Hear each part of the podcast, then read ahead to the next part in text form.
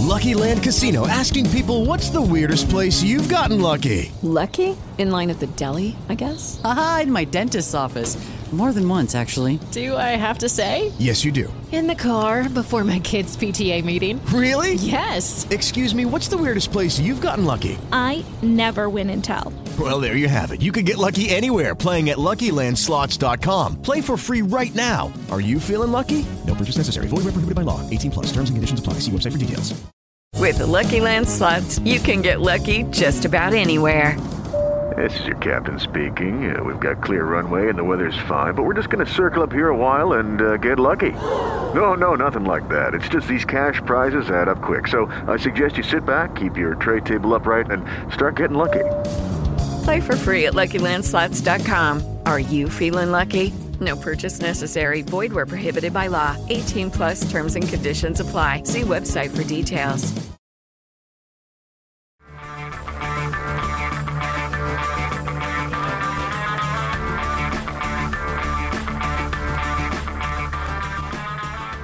Bueno, buenas tardes. Estamos de nuevo con Punto de Emancipación y con la alegría de estar con el diputado, con nuestro querido compañero Íñigo Rejón.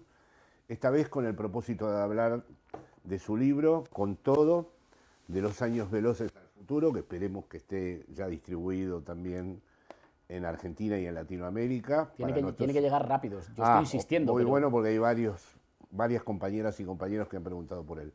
Y digo, no tengo más remedio, primero antes de empezar con el libro, de preguntarte por esta foto que ha circulado por todos los medios de aquellos ocho años, el Teatro del Barrio, donde tuve la oportunidad de escucharte por primera vez.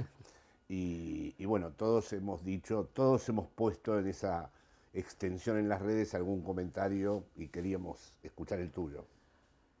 Yo no lo puse y no lo puse porque, bueno, porque me lo guardaba y porque en realidad todos los comentarios están ahí, están en el, están en el libro. Efectivamente, hace, yo creo que fue hace dos días, ¿verdad? Hace dos días, sí. Se cumplieron ocho años de aquella mañana que hacía mucho frío, de enero también, hacía mucho frío, en la que lanzamos la iniciativa, se llamaba entonces Iniciativa Podemos, en un pequeño teatro, en el Teatro del Barrio, en el barrio madrileño de Lavapiés, a- un pequeño teatro porque no sabíamos si se iba a llenar también, ¿no? Y porque no teníamos capacidad de reservar nada más grande, que finalmente fue un desborde. Yo siempre me acuerdo que llegué tarde, yo venía de dar una charla en un centro social en Valencia, eh, había dormido en Valencia y llegué tarde porque el tren que me traía estaba, había como hielo o nieve en las vías y, tardé- y llegué un poco tarde.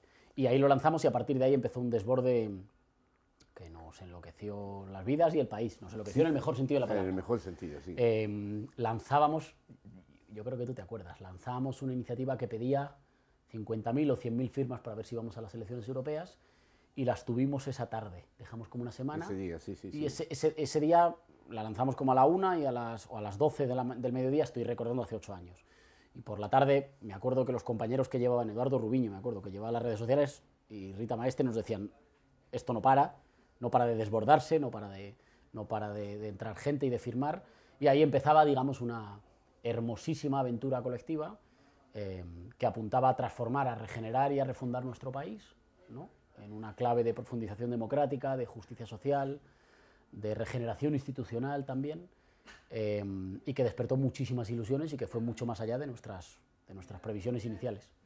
¿Ustedes pensaban en aquel momento que iba a tener esa proyección en otros países, que Podemos iba a transformar en una interpelación para el mundo francés, para el mundo italiano, para América Latina?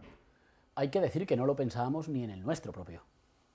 Am, en nuestras primeras estimaciones entendíamos que había que fundar una herramienta política que estuviera más allá de la dicotomía izquierda y derecha y que no siguiera los cánones de la izquierda tradicional en España, para que una parte de la energía social producida al calor del hilo del, al calor del, del ciclo del 15M y de la indignación en España tuviera traducción política.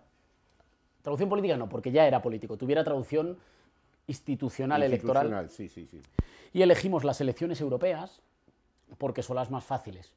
Tienen una circunscripción electoral única y, y- y- como la gente en realidad no valora, con una cierta razón, el Parlamento Europeo como decisivo en la gobernanza europea, pues el Parlamento Europeo permite que la gente vote cosas que le apetecen más, digamos, que haya menos fenómeno del voto útil, de votar al grande.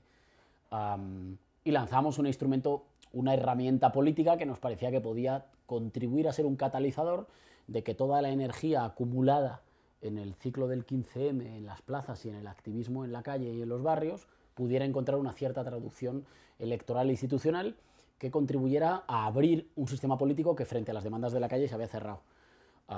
pero estábamos pensando al principio en, en uno o en dos eurodiputados. Sí, que después fueron cinco. Que después fueron cinco. Y ojo, algunos de los compañeros que lanzan la iniciativa, compañeros muy destacados, lo que está pensando en realidad es forzar a que Izquierda Unida tenga que asumir hacer unas primarias abiertas. Mm. Afortunadamente, Izquierda Unida y el Partido Comunista no defraudan y dicen que no. Mm. Y dicen que ellos siguen con sus, digamos, canales de partido. Y es eso lo que nos permite experimentar con una candidatura populista democrática mm. em, que acaba no solo metiendo cinco eurodiputados en el Parlamento Europeo, sino trastocando de manera drástica el sistema político español y el panorama político en España, porque es que la siguiente encuesta que hacen después de las elecciones europeas, nosotros tenemos un recuerdo de voto muy superior a los que nos han votado. Es decir, que hay mucha gente que miente bondadosamente, digamos, miente en las encuestas, lo cual señala que nos ha votado menos gente de la que, o sea, que, que si nos hubieran conocido nos habrían votado más. Nosotros ya acudimos a esas primeras elecciones europeas desafiando tres tabús. Uno, diciendo que no somos una candidatura de izquierdas, que nosotros estamos más allá de la dicotomía izquierda-derecha, que somos una candidatura del pueblo español y del 99%. dos, no es una candidatura decidida de abajo arriba, es decir, que primero acumulas en lo social y luego vas a lo electoral, sino que es una aventura electoral también para abrir, que en lo electoral también se pueden acumular fuerzas políticas. Y tres, haciendo un uso estratégico del liderazgo que en España era casi tabú. De hecho, ponemos la cara de Pablo Iglesias en la, papeleta, em, recibiendo un aluvión tremendo de críticas que nos dicen básicamente que lo que estamos haciendo es importar modelos y formas de acción política de América Latina que en España no van a funcionar. Ah, soportamos ese chaparrón de la izquierda que nos dice que así no se hace y, bueno, la irrupción es la irrupción yo creo que forma parte ya de la historia de España. Entonces, claro, yo cuando recuerdo que hace ocho años ya creo que siempre pasa cuando, cuando echas la vista atrás, ¿no? Por una parte, ahora que te lo cuento, me parece que fuera ayer, pero por otra parte han pasado 800 vidas entre medias, ¿no? Nosotros éramos otros. Yo lo recuerdo con una ambivalencia entre, por una parte, un inmenso cariño y un inmenso orgullo. Yo lo volvería a hacer ocho veces más. Todo el mundo que escribe en relación a esas fotos dice eso, que lo volverían a hacer. Yo lo volvería a hacer, intentaría que nos equivocáramos menos o equivocarnos mejor. Eh, y al mismo tiempo que lo veo con orgullo y con alegría, lo veo también con una cierta, con una cierta pena, con una cierta melancolía, no en el sentido de querer regresar al pasado, sino con una cierta pena por lo que pudo haber sido y finalmente no fue del todo. España hoy es distinta después de la irrupción de aquel primer Podemos, pero de lo que pudimos conseguir al país que tenemos hoy, eh, bueno, pues hay una cierta distancia. Fíjate que esa melancolía, y no quiero comparar, me invadió también un poco junto a la alegría el día que los compañeros de Apruebo Dignidad y Gabriel Boric ganaron en Chile. Ese día sentí una inmensa alegría por ellos, una inmensa alegría también por todos nosotros, porque además Chile forma parte de nuestro imaginario afectivo, pero también no pude evitar reflexionar en que aquello era lo que nosotros podríamos haber hecho de haber hecho las cosas un, un poco mejor. Pero hecho, digamos, dicho eso, la melancolía uno se la guarda en casa y en la militancia, pues, La militancia es, la persistencia. Sigues para, sigues para adelante con la melancolía y con lo que te eches al hombro. Bueno, voy a aprovechar entonces con todo esto que has dicho y volver al libro. Está toda la construcción narrativa de toda esta experiencia de estos ocho años y hay algo muy interesante en el libro, que son estos seis excursos que vendrían a ser como una especie de tu propia filosofía de la praxis, para decirlo en términos granchianos, ¿no? Y eh, le permiten al libro un equilibrio interno interesante, que es como dar cuenta de tu horizonte también teórico-político acerca de cómo fueron tus decisiones, cómo mm. fueron tus, tu modo de traducir las experiencias. Entonces, por ejemplo, en la primera, que está referida a política y democracia, ¿no? Ahí hablas, que van juntos, además, que me parece muy... que ya es una declaración de intenciones que vayan juntos. Que vayan juntos, porque efectivamente politizar lo que está naturalizado es una de las maneras de radicalizar la democracia, introducir en la relación de los trabajadores, no hay una inmanencia de que porque los trabajadores son explotados, eso constituye un hecho político, hay que politizarlo. No hay una inmanencia de la dominación de los hombres por las mujeres, hay que politizarlo. Ahora, hay un momento en donde tú adoptas el horizonte de Claude Lefort y hablas, es un horizonte a mi entender muy, muy correcto, es la lectura de Lefort de Maquiavelo. De un lugar vacío, ¿no? Un lugar vacío. Ese lugar vacío es la condición de libertad, dices, de la democracia. Es decir, la democracia se define por la apertura infinita de todas las tensiones y, digamos, conflictos y antagonismos que se producen, en donde todo puede ser discutible porque ese vacío no puede ser eh, colmado. Pero no dejas de hablar también, y esta es mi primera pregunta, de los poderes salvajes, del despotismo del mercado, de aquello que no se decide en la vida de los ciudadanos, de aquello que no aparece tampoco en el Parlamento, con lo cual eh, la pregunta eh, que me parece que se, se da en distintos foros podría ser la siguiente. ¿Hasta qué punto las condiciones del capitalismo actual siguen respetando ese lugar vacío de la democracia, constitutivo de la democracia, o están en condiciones a veces de colmarlo, suturarlo, cerrarlo. Em, permíteme que comience por, me, parece muy, muy, muy significativo eh, que tu primera aproximación sea a los, a los excursos. Sí porque los excursos cumplen una función, los excursos que son, digamos, seis pequeños fragmentos teóricos de conceptos que, estructuran mi forma de ver la política y, de, la militancia, pero también que ayudan a explicar cada tránsito. ¿no? sí, yo los vi íntimamente ligados al relato. A, la narración, o sea, no están puestos al azar, sino que explican casi un tránsito. Em, ¿Qué función cumplen? Pues yo te diría que cumplen dos funciones. Una, me ha permitido hacer una narración más rápida, más ligera, porque como yo ya sabía que la carga teórica la iba a llevar al excurso, la narración es pura narración, de tal manera que el lector en los excursos se encuentra con mi forma de escribir, el que, el que me haya leído alguna vez, a la que está más acostumbrada, y en la narración se encuentra con una narración más rápida, más oral, un poco más a pecho descubierto. Testimonial. Claro, em, en la que hay mucha más carga afectiva, también porque he querido narrar todos estos años, este tránsito, de la manera lo más similar posible a cómo lo hemos vivido.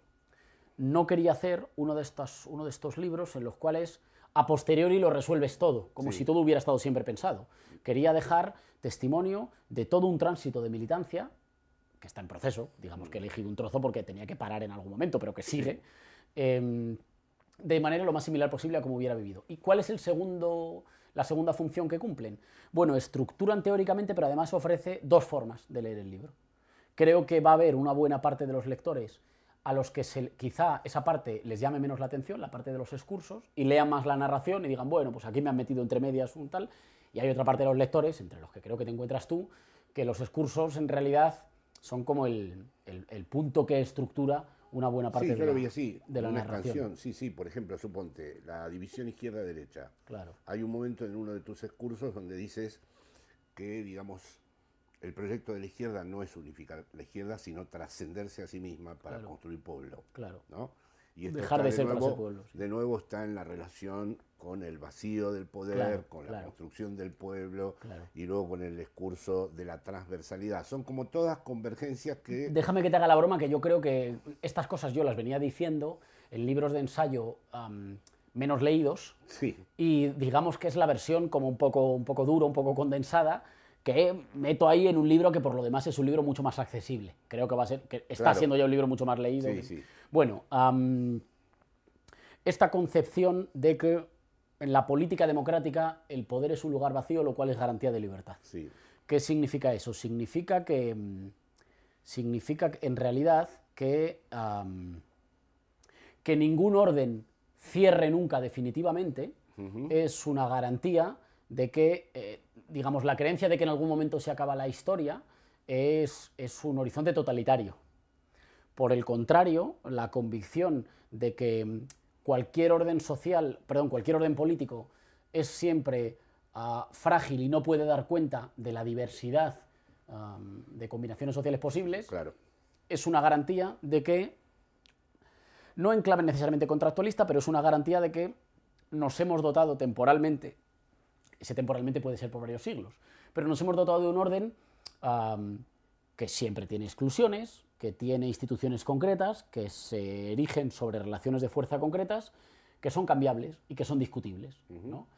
Lucky Land Casino asking people what's the weirdest place you've gotten lucky? Lucky? In line at the deli, I guess? Aha, in my dentist's office.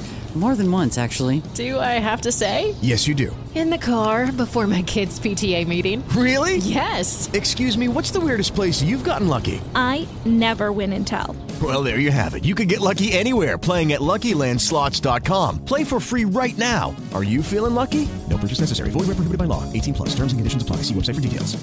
Ahora bien, ¿eso sucede solo? Me parece una pregunta muy difícil, muy, muy atinada y muy difícil. ¿Eso sucede solo en el ámbito institucional? ¿Qué pasa con el, qué pasa con el resto, que es, por, que es por cierto la parte más grande, del poder que no está sometido a controles democráticos? Porque claro, esto pasa con la pequeña cuña del poder sobre la cual votamos y opinamos. Pero el resto del poder es un poder no solo sobre el que no votemos y opinemos, sino que crecientemente está fuera del alcance humano. Eh, digo, ni siquiera está en manos, eh, ni siquiera está en manos de los capitalistas individualmente. Con, No, no, no, fuera del alcance humano. Perfecta definición porque interviene en la vida de cada uno y sin embargo está fuera del alcance humano. Claro, el, el otro día me leía en un libro eh, que una, una multinacional japonesa eh, había decidido elegir, no es broma, había elegido elegir como CEO un algoritmo. Había decidido que un algoritmo Claro. iba a tomar mejor las decisiones Sí. que elegir ningún jefe, ¿no? Que iba a ser supervisado, que lo iban a, que tenía que rendir cuentas, no sé yo cómo rinde cuentas, digamos, un algoritmo, pero que las decisiones podían funcionar mejor eh, si las tomaba un algoritmo. El problema de todo esto es que las inercias que toman también los algoritmos y las máquinas son inercias que están humanamente constituidas, son inercias que tienen que ver con nuestros prejuicios, con quienes los configuran, con en qué sociedad se asientan, con qué hábitos los componen. En fin, compartimos que, el- que en la política democrática el poder es esencialmente un lugar vacío, que no le pertenece eh, por derecho previo a la discusión política esencialmente a, A nadie, nadie. y que todo el que está debe estar como inquilino, debe estar sabiendo que está de paso. ¿Eso pasa también en el resto de poderes? Pues yo te diría que de otra forma, pero sí. Yo no creo que debamos confundir el anticapitalismo, que hoy el anticapitalismo es básicamente la constatación de que el modelo en el que vivimos es un modelo biofísicamente insostenible, humanamente muy doloroso y socialmente muy injusto. Digamos que hoy ya la continuidad de la vida humana en el planeta está en contradicción severa con eh, un modelo depredador de los humanos, de los recursos físicos del planeta y de nuestra salud emocional, mental y física. No se tiene que confundir el anticapitalismo con eh, una suerte de teoría de la conspiración sobre lo que hacen los capitalistas No. eh, sino más bien con el deseo de emancipación humana, que lo que dice es tenemos que tener la capacidad de recuperar el control sobre nuestras sociedades, sobre la forma en la que estamos en el planeta y sobre cómo transcurren nuestras vidas. Si a todos nos duele el día a día y la vida cotidiana, si todos sabemos que el planeta no aguanta más y si todos estamos profundamente infelices, ¿cómo es posible que no seamos capaces de ah, recuperar las riendas y, y retomar el, y retomar el En control? relación a esto hay una de tus tesis en, en los discursos que además también está en la narración de tu experiencia, que es que eh, no hay forma de transformar un orden político sin formar parte del mismo. Ah, bueno, es decir, que no se puede desde el exterior, esa sería una polémica con lo que tú conoces muy bien como autonomismo. Tenemos muchos compañeros de, donde, de, donde yo, de donde yo provengo, que lo cuento en el libro, que digamos. ¿eh? donde tú provienes y además tenemos actualmente, he visto un vídeo tuyo, eh, hay varios compañeros autonomistas que enseguida ven la contaminación del poder y la manera en que estamos rápidamente manchados y referidos a las determinaciones del poder. En cambio tú dices, y en este punto hay algo muy interesante, que sin formar, que no hay un exterior desde donde transformar esa realidad. Ahora, Sí, combinándolo con lo que acabas de decir. ¿no? En- en ese- No hay exterior, pero a la vez sabemos que esa realidad ahora ya está intervenida por dispositivos que incluso exceden a lo humano. Menos mal que me tomo un café, porque, a ver, esta es una idea que yo teóricamente ah, aprendo y as- asumo, digamos, de Ernesto Laclau, Sí. pero que en realidad ya la vengo eh, ya la vengo desarrollando a ciegas teóricamente en mi militancia, en mi militancia práctica. Es como que yo la vengo tocando, la vengo rozando y después, un día, la leo y la aprendo teóricamente. en- yo había leído, creo que esto lo hemos comentado, había leído Hegemonía y Estrategia Socialista, pero la yo creo que lo había leído demasiado pronto. De tal manera que a mí me, me- Sí, me acuerdo. me influyó más la razón populista y después volver a hegemonía y estrategia socialista. Pero, pero por los años en los que la leí, me, me influyó más en ese sentido la, la razón populista. ¿En qué sentido, en qué sentido ¿Tú no hay- mantienes todavía la hipótesis populista? La razón populista lo tengo. No, si mantienes tú. Sí, sí. Lo que pasa, sí, lo que pasa es que no, ese término ahora tiene un régimen de circulación horrible. Y que- Sí, salvo que sí, eh, pero hay que evitar la simplificación por la cual la hipótesis populista es una hipótesis exclusivamente, digamos, como destituyente para tiempos cálidos. Vale. ¿no? Eh, sí, sí, sigo pensando la política exactamente de la misma manera. Eh, ahora, eh, eso no hay que asemejarlo siempre al momento, digamos, ¿no? del pueblo de la plaza. Ya, ya, ya. Eh, habría que hacer un libro sobre cómo ser populista en el invierno, cómo ser populista en, en los momentos en los que funciona, en los que prima más la lógica diferencial eh, que la lógica equivalencial. ¿no? Equivalencia, sí. Pero No, bueno, Tu libro mismo. el, eh, el libro es un poco eso. o- es un poco el eso. final es un poco eso porque Eh, creo que... claro. Déjame lo de la exterioridad que es, que, que Sí. es complejo y si no se me va de la cabeza. ¿En qué sentido defendemos o defiendo que ninguna transformación, ninguna impugnación radical es completamente exterior al orden que impugna, al orden que quiere transformar? ¿En qué sentido? Te diría que en tres sentidos. En primer lugar, en un sentido más sencillo de entender para mí o más sencillo de elaborar para mí, que es un sentido como puramente gramsciano. Am, la transformación de un orden implica eh, construir una voluntad general que incluya a buena parte de los que hasta ayer eran partidarios de ese orden. Y esto significa que ninguna transformación le propone a la gente hacer, o, o es muy difícil, le propone hacer tabula rasa Un comienzo absoluto. un comienzo absoluto. Claro. Porque hay que, hay que integrar a los que hasta ayer defendían el estado de las cosas tal y como estaba. Y normalmente la gente no se integra a algo haciendo una profesión de arrepentimiento y de fe. Tal es así que una buena parte incluso de las revoluciones más abruptas y más radicales que podemos imaginar enarbolan banderas que hacen referencia a algún pasado en el que se estaba mejor que los poderosos habrían trastocado. Ah, de tal manera que, que hacen referencia a ideas que ya estaban asentadas Sí. o a creencias que ya estaban asentadas en el alma popular previas. Ah, la gente, aunque el mito de la revolución, yo creo que en ese sentido, al- a, a- a- a los igualitaristas, a los demócratas, nos ha enamorado mucho y nos ha enfebrecido mucho, el mito de la revolución en ese sentido oculta más de lo que esclarece, porque parece que en algunos momentos hubo mayorías que se apuntaron a un salto al vacío para hacer de cero el mundo. Hay una parte así, pero hay también una parte de una utopía de recuperar un orden armónico que en algún momento trastocaron los de arriba por su codicia, por su Por maldad. Digamos, de, de apelar a ideas y a sentimientos que ya están en el alma Bueno, la función del mito en Gramsci, que tú Claro, mismo también recuperas. Pero, y en el movimiento obrero, por ejemplo, la- la- la- cómo se hereda una buena parte de los mitos del cristianismo popular, Sí. cómo se hereda una buena parte de los mitos, digamos, de la vida rural previa al desplazamiento, eso Thompson lo explica muy bien, previa al desplazamiento Sí. que- y a la violencia que supone la desposesión y la industrialización, en fin.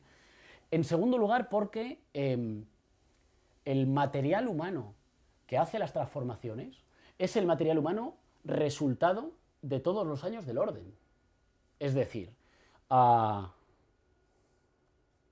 hoy, por ejemplo, bueno, pues ah, claramente yo creo que el neoliberalismo, ¿por qué si el neoliberalismo está en crisis sobrevive tanto como zombie? Porque el neoliberalismo ha producido una antropología propia, una forma de comportarse, de desear, El antropoceno. claro, ha, diseñado un, un tipo, un- un tipo de subjetividad. Sí, una mutación antropológica. Claro, o sea, un, un orden exitoso es un orden que produce a sus propios, a sus propios sujetos. Sí, sí. Por eso el orden, y creo que eso nos separa mucho, digamos, de las izquierdas ah, de cuño más marxista, Sí. el orden no es exclusivamente una dominación, es una producción de sujetos. ¿no? Em, y por tanto, los sujetos que van a protagonizar, que van a transformar la sociedad hacia una sociedad mejor, son los sujetos educados en el mundo de hoy, con sus inercias, con sus miserias, con sus miedos, con sus dificultades, con sus deseos del orden viejo. ¿no? Em, y es imposible pensar que, que, no sé, es- digamos que la construcción de pueblos se va a hacer con una especie de seres humanos nuevos y límpidos sí, que sí. vienen de Júpiter Sí. y que no, no, la constitución de pueblo se hace con el pueblo, con los retazos de pueblo neoliberales heredados. Y en, y en y- y eso, por ejemplo, a mí cada vez me, me preocupa más en relación a la crisis ecológica.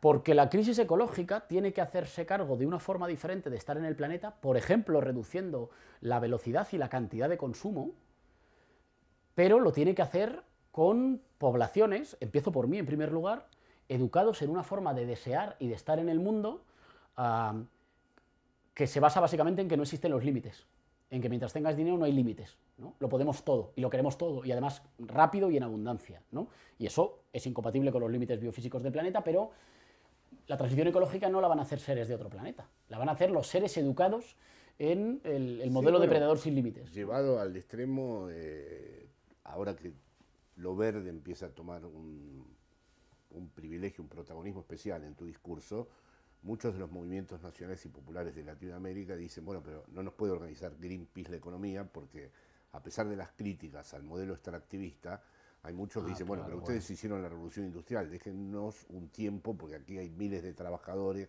que trabajan en la mina del cobre, esto Claro, está... claro. O sea, que- ah, mm, mm, solo como paréntesis, claro, es que la transición ecológica tiene que ser, solo es viable si es justa en términos de, de- de clases dentro de cada sociedad, pero también es justa en términos norte-sur. ¿no? Es. Creo que la discusión que puso el, el presidente Rafael Correa cuando era presidente de Ecuador con la cuestión del Yasuní en Ecuador, Tal que dijo, cual. Oigan, si el Amazonas es un pulmón global, esto habrá que pagarlo un poco entre todos. Lo que no puede ser es que algunos países hayan elegido ser, ser, ser, ser fábricas eh, o, o centros industriales punteros de tercera generación y otros países nos toque ser jardín. materias primas. Claro, ¿no? Eh, y, y la tercera cuestión de esta de la exterioridad es la cuestión del es la cuestión del poder. En realidad, uno siempre hereda mucho más del orden viejo de lo que le gustaría reconocer. La superación de un orden es tanto más estable no cuanto lo intente borrar, sino cuanto lo integre en un plano diferente.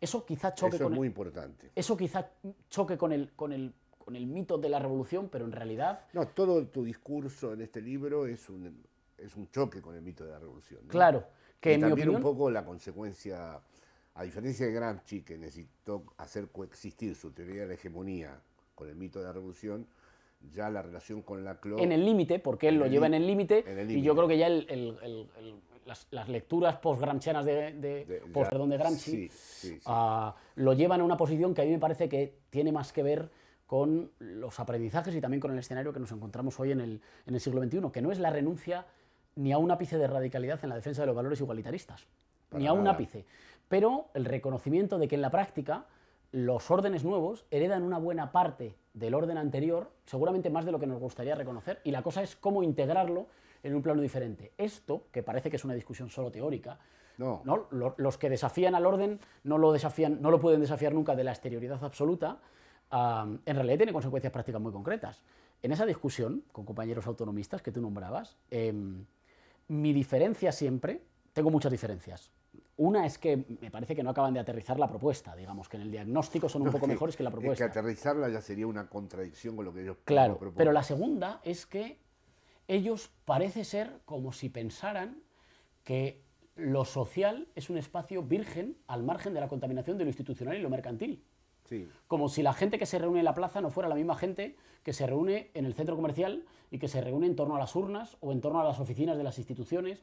Co- Como que lo social es portador de una energía pura que no está contaminada o que es completamente exterior a la representación o a los vínculos mercantiles. Bueno, has dado la clave. La potencia, ya sea línea, línea espinosa del ES, es contraria a la representación. Ahí está. Claro. Todo lo que sea representable ya es mala palabra. Y ahí está nuestro problema con los amigos, que por otro lado son nuestros amigos, estos autonomistas. ¿no? Yo querría volver sobre esto que has Sí, dicho sí. sobre el exterior y la cuestión de izquierda y derecha que Vale. Está muy presente en el relato de tu texto y en los excursos. ¿no? Tú dices muy bien que las irrupciones igualitarias no se dejan capturar en la diferencia izquierda-derecha y das como dos ejemplos, ¿no? El feminismo y el LGTBI más no se podrían traducir de inmediato.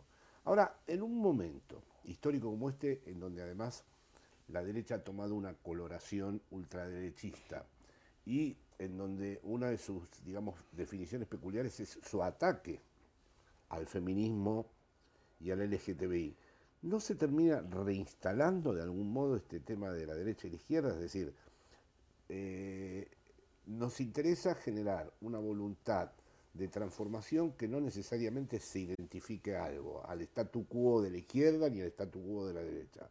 Pero por otro lado, la derecha Lucky Land Casino asking people what's the weirdest place you've gotten lucky? Lucky? In line at the deli, I guess? Aha, in my dentist's office. More than once, actually. Do I have to say? Yes, you do. In the car before my kids' PTA meeting. Really? Yes. Excuse me, what's the weirdest place you've gotten lucky? I never win and tell. Well, there you have it. You can get lucky anywhere playing at LuckyLandSlots.com. Play for free right now. Are you feeling lucky? No purchase necessary. Void where prohibited by law. 18 plus. Terms and conditions apply. See website for details. What's better than free money? How you choose to spend it, of course. Right now, open a new CQ checking account and we'll give you $250 to spend however you like. Upgrade those headphones, splurge on concert tickets, or maybe upgrade to ad free streaming. The choice is yours. And extra cash isn't all this credit union offers. Do your banking, build credit, and invest in your future. All with CQ. Visit CQMD.org today. That's S E C U M D.org today. Te obliga todos los días, por los ataques que produce, a recordarte que eres de izquierda.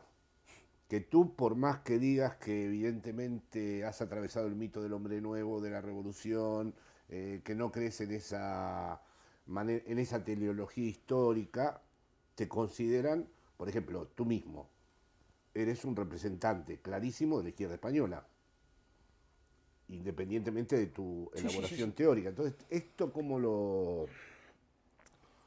Esta es una cuestión central que yo creo que atraviesa el libro dándole un cariz Es una tensión permanente en el libro. En la medida en que tiene una buena parte como de narración de una pequeña biografía militante, em, la biografía militante es una biografía militante, digamos, de, un- de un rojo de toda la vida en España. ¿no? Sí, o de alguien quiere que, que- otro podría leerlo alejado de los acontecimientos de aquí, como una refundación de la izquierda, como alguien que no aceptó que se consideraba ser de izquierda por los partidos tradicionales de izquierda. Pero quiero decir que, que- que empieza, digamos, con la narración de la, de la importancia decisiva en términos emocionales, afectivos y, y ético-morales que tiene en mi forma de ver el mundo, en mi forma de estar en el mundo, el ejemplo de mi padre y de mi madre, Sí, sí, claro. Eh, que vienen del maoísmo, digamos, que no es una cosa muy, muy posmoderna, ¿no? Ah, eh, de- después transcurre con mi militancia, primero en el movimiento libertario, después en la autonomía. eh, así que, empezando por ahí, alguien puede decir, hombre, pues es un poco raro esto de superar el eje izquierda-derecha, ¿no? Porque todo lo que me estás contando viene claramente como de un lugar en ese, en ese punto. A ver, dos, lo, lo separo en dos cuestiones. Una, defiendo en el libro que, eh, que, bueno, en el libro y siempre, Sí, en- siempre. los últimos años tú estás harto de escuchármelo, que la, el objetivo de las izquierdas es trascenderse. Es decir, que una persona de izquierdas debería ser una persona que llevara tatuado siempre, en el cerebro llevara tatuado siempre, no basta con los nuestros. Eso no implica renunciar a lo que eres, pero tú quieres permanentemente que tus ideas en algún momento dado dejen de ser las ideas de la izquierda para ser las ideas de tu pueblo. En ese tránsito, Esa es la construcción de hegemonía, digamos, la efectivamente, efectivamente, que es pasar, digamos, ese tránsito de ser una parte, la parte izquierda, a conducir un proceso, un proyecto nacional y popular. En ese tránsito es posible que tus ideas sufran modificaciones, pero más profundas van a ser las si es exitoso, más profundas van a ser las modificaciones que van a sufrir tus conciudadanos. ¿Esto es solo un juego retórico? No, esto es una creencia permanente de que no nos bastamos, de que los fundamentales, y además en nuestras sociedades cada vez más, no están encuadrados en los términos y en los símbolos que a nosotros nos gustan. Em, y que por tanto, em, nosotros tenemos siempre una voluntad de, de- de- de traspasar nuestras propias fronteras, de desplazar las fronteras. Ahora, esa voluntad de traspasar nuestras propias fronteras, perdona, ¿no es el verdadero dilema de la política, no solo para la izquierda, sino para el LGTBI más y para el feminismo? Es decir, ¿no pierden su operatividad política y su capacidad transformadora si se cierran identitariamente?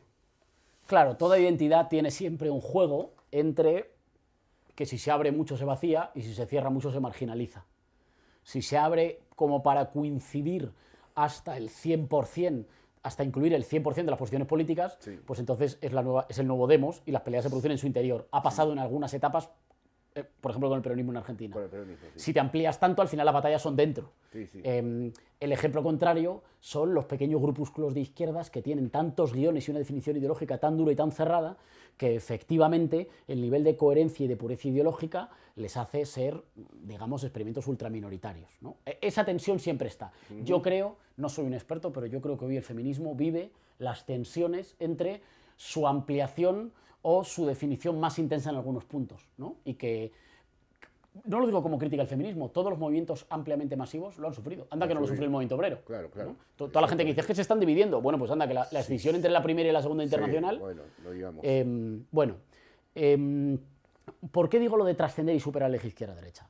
En primer lugar, porque el eje izquierda-derecha es una metáfora de cuño exclusivamente parlamentario, es decir, no particularmente radical, una metáfora de cuño parlamentario eh, que tiene una vigencia geográfica y temporal muy concreta. sí, la revolución. Claro, pero y además en Europa. ¿no? Es decir, hay muchísimas más experiencias emancipadoras, libertarias e igualitaristas que, no se han identificado con esos términos. Con esos términos. Sin embargo, Entonces nosotros estamos, yo sé que en mi sociedad la- las cosas se les llama por ese nombre, pero nosotros con lo que estamos casados, digamos, de lo que estamos enamorados y con lo que estamos comprometidos desde que empezamos a tener uso de razón hasta que la dejemos de tener, es con esa capacidad de los nadie para decir, oye, uno a uno somos frágiles, pero juntos somos fuertes incluso para gobernar nuestro destino. Eso, en algunos momentos y en algunos países y en algunos episodios históricos, en algunos momentos históricos, se llama izquierda. Pero no es lo más, eso no, es lo más. fundamental. No, y tú lo dices en el texto tuyo, no en los discursos, sino incluso De, de entrada, que los movimientos latinoamericanos eh, vinculados a lo nacional popular no se inscriben en esa división. Pero sin embargo, y, y- y de- déjame que añada solo una cosa, y, y además creo que es- hemos, podemos comprobar ya que mientras que la división izquierda y derecha estrecha el campo de lo popular, y a- totalmente. y además permite que la oligarquía se escape de la discusión política. Hmm. O sea, hoy en España, que se ha restituido fuertemente el- la frontera izquierda-derecha, la oligarquía ya está fuera de toda crítica, ya no, se ha vuelto otra vez invisible. Sí, tú dices incluso que Es decir, que es más poderosa, porque que ni siquiera entra en la discusión política. responsabilizas a la división izquierda-derecha el haber polarizado la cosa de tal manera que adquiriera más poder la oligarquía. La, izquier- la- la división izquierda-derecha parte el país, lo parte, digamos, divide las identidades políticas fundamentales y en esto nuestro país. explicaría retroactivamente tu diferencia política en el interior de Podemos. ¿no? Vamos, fundamentalmente. La diferencia izquierda-derecha divide otra vez el país casi en un 50-50. Sí. Cuando en realidad, por el tipo de vida que llevamos, por las condiciones que llevamos y por el diferencial de poder y de expectativas que tenemos hacia el futuro, España no está dividida 50-50. En España hay una gran mayoría que puede estar interesada en un proyecto que equilibre la balanza y una pequeña minoría que está muy interesada en que no sea así. Entonces, a mí me parece que correr la frontera, eh, correr el eje a izquierda-derecha, aunque a la izquierda tradicional le satisface mucho porque le permite utilizar los símbolos de toda la vida que le erotizan, es- estrecha el campo popular. Por supuesto. Mientras que correr la frontera hacia lo que hizo el primer Podemos, digamos, democracia oligarquía, la gente de la casta, que no era una crítica solo a la representación política, era fundamentalmente a aquellos que mandan sin someterse a las urnas. eh, digamos que una frontera de tipo nacional popular amplía el campo de lo popular y que hoy la frontera se ha corrido, se ha corrido contra nosotros, digamos, ¿no? Eh, por, por explicarlo rápidamente. Eh, y que por tanto hay que tener una relación laica con las metáforas. Sí, Me gusta la metáfora izquierda-derecha, pues mire, según se ha ayudado, ¿no? ¿Eso significa que yo renuncio? Pues solo hace falta leer el libro para decir de dónde vengo, quién soy y en qué coordenadas ideológicas y además históricas me muevo. Si todas las, todos los ejemplos en el libro y todas las metáforas históricas provienen del universo intelectual de la izquierda, izquierda, por del que no reniego. Y del que no reniegas la superioridad moral, no eres relativista, hablas de los valores de la izquierda.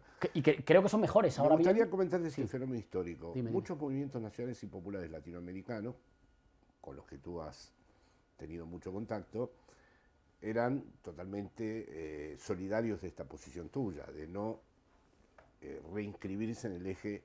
Sin embargo, ahora no se ven, no tienen más remedio que hablar de las derechas. Ellos no Ah, se definen no te de izquierda. eso, claro. Ellos no se definen de izquierda, pero sin embargo, si tú ahora escuchas, yo estuve en una mesa ahora con Álvaro Linera en Buenos Aires, o, pasa lo mismo con el kirchnerismo, ellos no paran de hablar, no dicen nunca nosotros somos de izquierda, pero no paran de hablar de la derecha. En mi opinión, eso es eh, el síntoma de una etapa defensiva. Yo también lo hago, ¿eh? O, eh, o sea, no estoy haciendo una crítica a los que lo hacen. Eso es el síntoma de un momento en el que el adversario te ha corrido otra vez la, te ha corrido, te, te ha corrido otra vez la frontera contra ti, estrechándote el campo y te ha dicho, no, no, tú no representas al pueblo, tú eres la izquierda. Y en ese momento, bueno, hay una parte de la izquierda, digamos, la menos avispada, que lo ha dicho contentísima. Está contentísima. Efectivamente, yo soy la izquierda y además soy la izquierda del pasado que perdió varias veces y no que porque, porque le permite reivindicarse a pesar de no ganar. Em, pero eso es, eso, es, eso es la señal de un momento defensivo, eh, en el que parece ser que el leitmotiv fundamental de las izquierdas o de las fuerzas progresistas es en- enfrentarse o oponerse a las derechas. Las derechas en ese sentido son eh, William Cook decía, creo que esto te lo cité, decía, son como el, son como el perro de la mansión, que protege la mansión del amo pero no duerme dentro. No, no, no, claro. En ese sentido, em, que nos hayan obligado a estar discutiendo con la infantería nos impide estar, estar discutiendo con los que de verdad mandan, ¿no? con los que de verdad tienen el poder de decidir si la vida de la gente es más fácil o es más difícil. Em, es la prueba, en realidad, de que, de que estamos, de que habiendo perdido en algunos casos la iniciativa, bueno, pues te colocas a la defensiva. Hay que frenar a la derecha, no puede ser que las derechas regresen al poder, las derechas... Yo no digo que eso no sea cierto. De hecho, yo muchas veces tengo que descender a ese terreno. Hay que, hay que tener, me parece, una comprensión flexible aquí. En términos tácticos, a menudo hay que descender a ese terreno y dar la pelea. En términos estratégicos de largo recorrido, hay que atreverse a imaginar y a, ol- y a olfatear en el ánimo social por dónde pasarían las líneas de la reconstrucción de un proyecto popular que mueva la frontera hacia el otro lado. Digamos, otro lado. que vuelva a postular propuestas, ideas, aspiraciones y afectos que vuelvan a ser capaces de seducir pues a una parte de nuestro pueblo que sobre el eje izquierda-derecha a lo mejor no lo tiene tan claro, o incluso no está en este lado, no se identifica con nuestras banderas históricas, pero que tiene voluntad de equilibrio de la balanza, de vidas tranquilas y seguras, de regeneración democrática con las que puede coincidir. Entonces hay que, en lo táctico, hay que combatir donde está el terreno de batalla. No te puedes escapar, digamos. Pero en lo estratégico hay que poder mirar un poco más lejos, digamos, lo pongo como ejemplo, no tengo ninguna voluntad de hacer partidismo, pero son- los ejemplos que se me ocurren son de mi práctica política. Cuando nosotros abrimos toda la discusión sobre salud mental en España, la ultraderecha deja de existir. ¿Alguien sabe qué dice la ultraderecha cuando nosotros abrimos la discusión No. sobre la salud mental? Se, se borran porque hay una discusión básicamente entre, miren ustedes, algunos privilegiados, cuando no pueden más, tienen quien les ayude. La inmensa mayoría, cuando no pueden más, No tienen quien. le dan una cita en el psicólogo de aquí a tres meses eh, y, y le ven durante diez minutos y la siguiente cita es dos meses después. En esa discusión se borran, ¿no? Entonces, aunque cueste, mientras combatimos a veces a la defensiva, combatimos discursivamente, culturalmente, intelectualmente a la defensiva, hay que estar pensando cuáles son las líneas para abrir, ¿no? como para salir del cerco y abrirles el cerco por el otro lado, ¿no? como para lanzar líneas de ofensiva al otro lado. Me parece que la campaña de, de Boric en Chile también presenta un ejemplo maravilloso. Am, Boric no sale a hacer una campaña contra las derechas. De hecho, sale a decir, eh, podemos tener una vida mejor. ¿no? Eh, Será mejor la vida que vendrá, en- recuperando. eh, y me, me parece que hay, un- que hay una enseñanza muy importante. Yo sé que ahora es muy cómodo para, las de- para, la- para una buena parte de las fuerzas progresistas la denuncia de lo virulenta que es la derecha, los, los bulos, las fake news, con lo cual nos quedamos en una especie de reconocimiento tranquilizador de que el adversario es moralmente malo y además pérfido y tiene muchos mecanismos muy poderosos para, para, para cercarnos. Eso igual es tranquilizador, pero no vale para nada. Lo que nos tenemos que explicar es por qué mucha gente que está frustrada, que tiene miedo al futuro, que está golpeada, que está desconfiada o que está cínica, Responde a esa. puede responder a eso, ¿no? Eso es lo que- Porque en el sentido común de la época siempre hay, dos siempre hay una posibilidad de desarrollo reaccionario y una posibilidad de desarrollo progresista o emancipador. Eh, bueno, yo así lo creo. Entonces, lo que hay que hacer es como bucear en ese sentido común de época para ver ¿no? cómo, cómo, cómo abrimos a la ofensiva al ataque. Muy bien, una última pregunta, porque si no haríamos un, un seminario, ¿no? Eh, dado este panorama, los proyectos nacionales y populares, inspirados en nuestras premisas posmarxistas y populistas, eh, ¿tienen la posibilidad de construir un proyecto hegemónico o serán inevitablemente por ahora contrahegemónicos? Eh, tienen la posibilidad, sin duda, si no lo creyera. Bueno, no, te iba a decir, si no lo creyera no militaría en esto, sí. Militaría sin creerlo porque, ¿no? Claro. porque sí. Uno lo hace porque tiene somos. lo desea. Claro. Eh, y, y- y con mucho orgullo. Yo creo que sí. Creo que sí. Por dos razones y con una condición. Lo estoy intentando estructurar. ¿Por qué dos razones? Am, uno, eh, es posible, si- quizás el COVID haya sido solo un ensayo general de un futuro en el que la fragilidad de nuestras sociedades y de nuestros cuerpos cada vez se ponga más de manifiesto y de nuestro planeta cada vez se ponga más de Tal manifiesto. Y creo que hemos podido comprobar que esa fragilidad no tiene solución individual. Ya lo hemos comentado tú y yo. De esa fragilidad no te escapas por mucho dinero que tengas. Em, de esa fragilidad no te escapas, eh, digamos, no huyes eh, por mucho dinero, por muchas conexiones que tengas. Es una fragilidad de la que solo podemos escapar en colectivo. ¿no? Em, y esa es una idea potencialmente socialista. Yo, yo creo que cuando las derechas rechazan la, la idea de la urgencia del cambio climático y la transición ecológica, no es que no se lo crean científicamente, es que son conscientes de que eso lleva algún alguna manera de planificación democrática de la vida y la economía, y eso es lo que no quieren. O sea, ellos te pueden decir, uff, la verdad que puede ser verdad, que- que los, los cambios, el efecto de este modelo de desarrollo humano en el clima y en el planeta son potencialmente destructivos de una buena parte de los elementos necesarios para que la vida pueda seguir siendo buena y feliz en el planeta.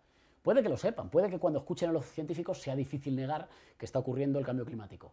Lo que pasa es que dicen, ah, ya, si está ocurriendo una cosa que no se puede enfrentar individualmente y frente a la cual necesitamos instituciones más fuertes, más democráticamente controladas, más ágiles y más responsables y más justas, amigo, por la vía de la cuestión del cambio climático me estás llevando a las puertas del socialismo. Y ahí te dicen, ahí sí que no paso, ¿no? No es que discutan que exista científicamente, es que no quieren asumir las premisas y las premisas es, tiene que volver a haber algún tipo de forma de ah, control democrático de cómo estamos en el planeta. Básicamente porque hay un choque. No podemos comportarnos en un planeta finito como si los recursos fueran infinitos. Y no es verdad que la tecnología nos lo vaya a solucionar. Porque no es verdad que se inventen tecnología, porque todas las tecnologías que se inventan, fíjate, incluso las energías verdes y renovables. Las energías verdes y renovables necesitan minerales. Y esos minerales cada vez son más escasos. Y producir esos minerales necesita cada vez más energía que va siendo cada vez más cara. Em, Te tengo que preguntar por la inevitable presente película que discutió todo el mundo. ah, sí. No sí, mires sí. para arriba. No, Sí, no sí. puedo, no puedo, no puedo, no puedo. Es que sé que puede introducir un, No, no, un no, no. desnivel, dado que la No, no, no, no. A mí me... pues, lo he discutido con muchos amigos, que yo creo que nosotros, quienes discutimos todo el rato estas cosas, estamos siempre tentados a decir, bueno, no me ha gustado mucho. A mí me parece muy bien que salga esa película. Me parece muy bien. Creo que el poder que tiene, la cantidad de gente a la que ha llegado, en España creo que por lo menos ha sido la producción más vista en su plataforma. Sí, En la historia de la plataforma en España. Sí. Eso es muchísima gente. A mí me parece bien que llegue. Me parece que le falta un poco de... am, bueno, está bien sobre todo que para los que, digamos, creemos que la política es fundamentalmente construcción de sentido, yo creo que refleja de forma muy nítida algo que ya sabemos, que es que los datos por sí solos no son nada. no, claro. ¿no? Que una exposición de datos no es nada. Los datos tienen que ir en- encuadrados, articulados en una estructura de sentido que, u- que de últimas te convence o no, o a la que te adhieres o no, también por razones afectivas, porque un discurso también incorpora las cuestiones afectivas, y que si no...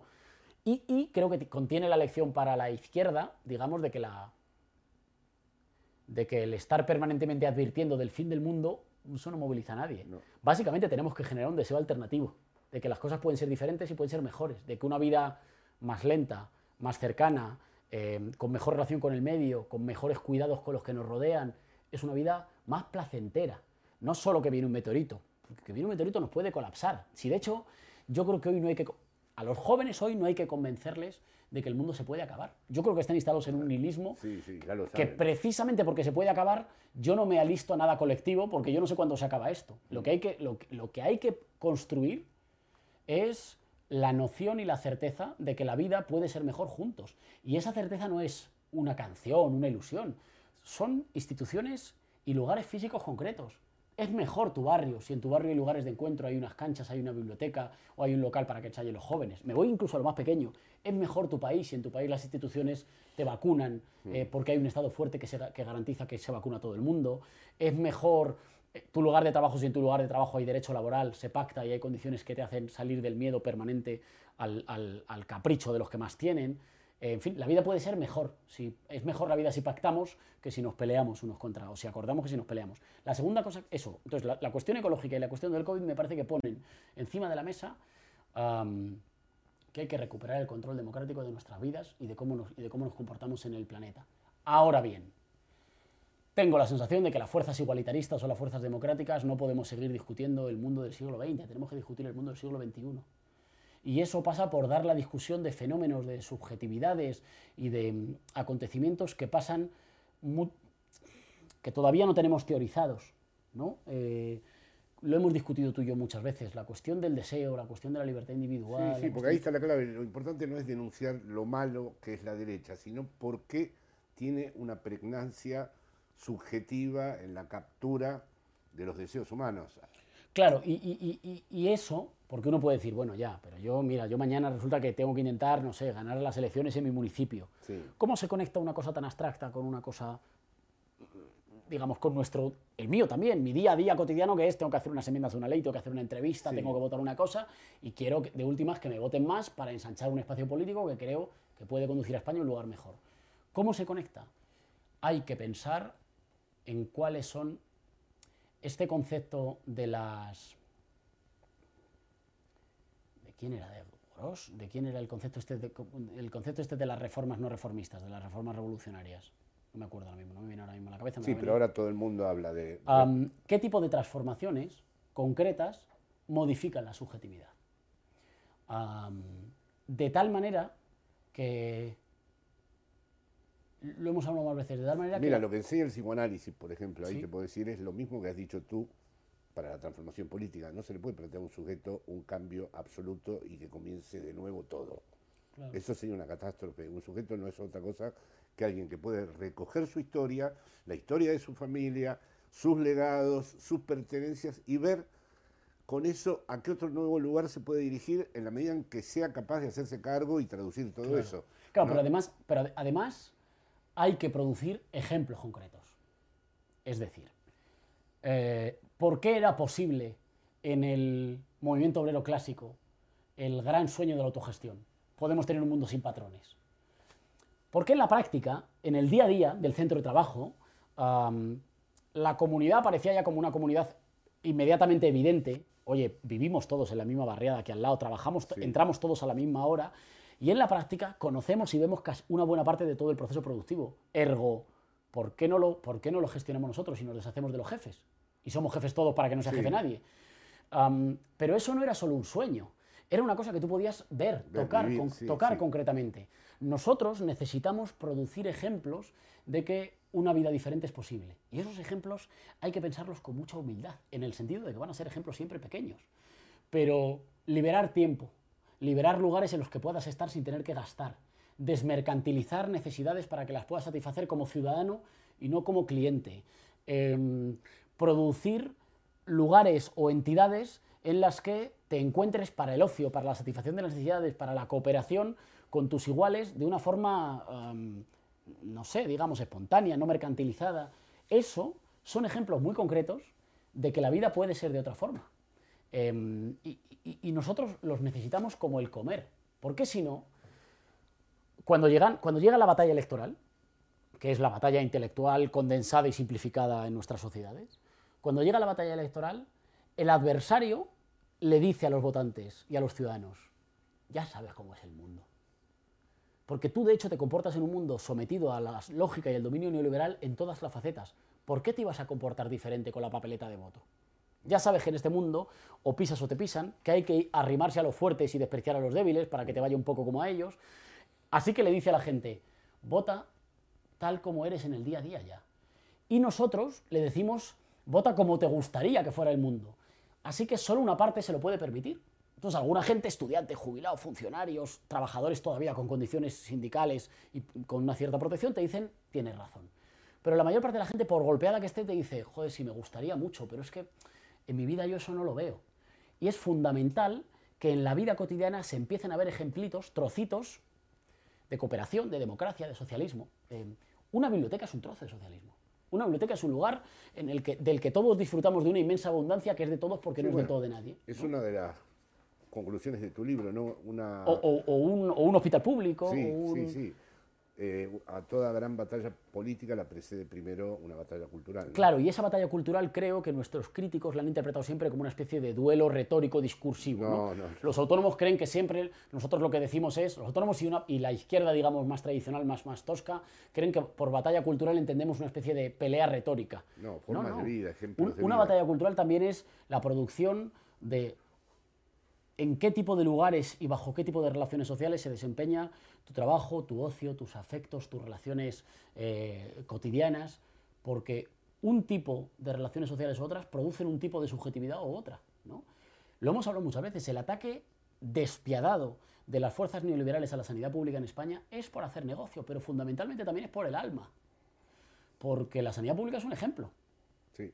que produce un tipo de subjetividad, la subjetividad de que si todos contribuimos, sobre todo quienes más tienen contribuyen, podemos tener eh, un servicio público, gratuito, universal, que cuida de todos. Siempre que decimos gratuito dicen, no, alguien lo paga. Claro que lo paga, lo paga la riqueza social centralizada en instituciones democráticamente controladas que después proveen para que la gente viva sin miedo. Su ataque de... Fíjate, el Ayuntamiento de Madrid, desde que lo recuperaron el Partido Popular, las derechas, está lanzando una campaña durísima contra espacios vecinales a veces minúsculos. Te estoy hablando de locales que tienen 40 metros cuadrados donde los vecinos guardan unas bicicletas, unas herramientas para el huerto ecológico que hay detrás, locales muy pequeñitos, contra murales pintados en, en- en una pared pública de un, de un barrio. Em, ¿por, qué esa, ¿Por qué esa furia? Porque son lugares en los que la gente se junta eh, bajo lógicas no presididas por la mercancía, por la lógica de la mercantilización ni de la competición. Claro que existen conflictos y existen jerarquías, eso existirá siempre, pero son lugares en los que se produce una sociabilidad liberada de, la mercancía y, por cierto, de la competencia electoral. Y, y, por tanto, son embriones de que la vida puede ser de otra forma. Bueno, pues igual que ellos se dedican con una furia ¿no? como destructiva a eliminarlos, nosotros tenemos que dedicarnos a imaginar qué tipo de cosas, la renta básica, el tiempo liberado, los bienes comunes, los servicios públicos, pueden liberar tiempo, desmercantilizar necesidades y producir más libertad y más tranquilidad para imaginar que la vida ¿no? puede, ser, puede, ser de otra, puede ser de otra forma. Y así cuando luego acudas a pedir a la gente que se apunte, que vote, que milite por proyectos más igualitaristas, te dirá, esto puede ser verdad porque yo en pequeñito ya lo veo. Así que si lo veo en pequeñito en mi instituto, en mi barrio, en mi centro de trabajo, en mi familia, en mi pueblo, yo quiero que esto lo, yo quiero que esto lo generalicemos. Bueno, Bueno. muchísimas gracias, compañero Íñigo. Ha sido un gusto para Punto de Participación y, bueno, ya habrá otra ocasión, pero muchísimas gracias para, para poder hablar de con todo y, y todos los Y de todo. que le recomiendo a todo el mundo que lea no solamente el tránsito de Íñigo describe, sino su reflexión teórica. Bueno, muy bien, muchísimas Muchas gracias, Jorge. Es un gusto, como siempre. Un gusto.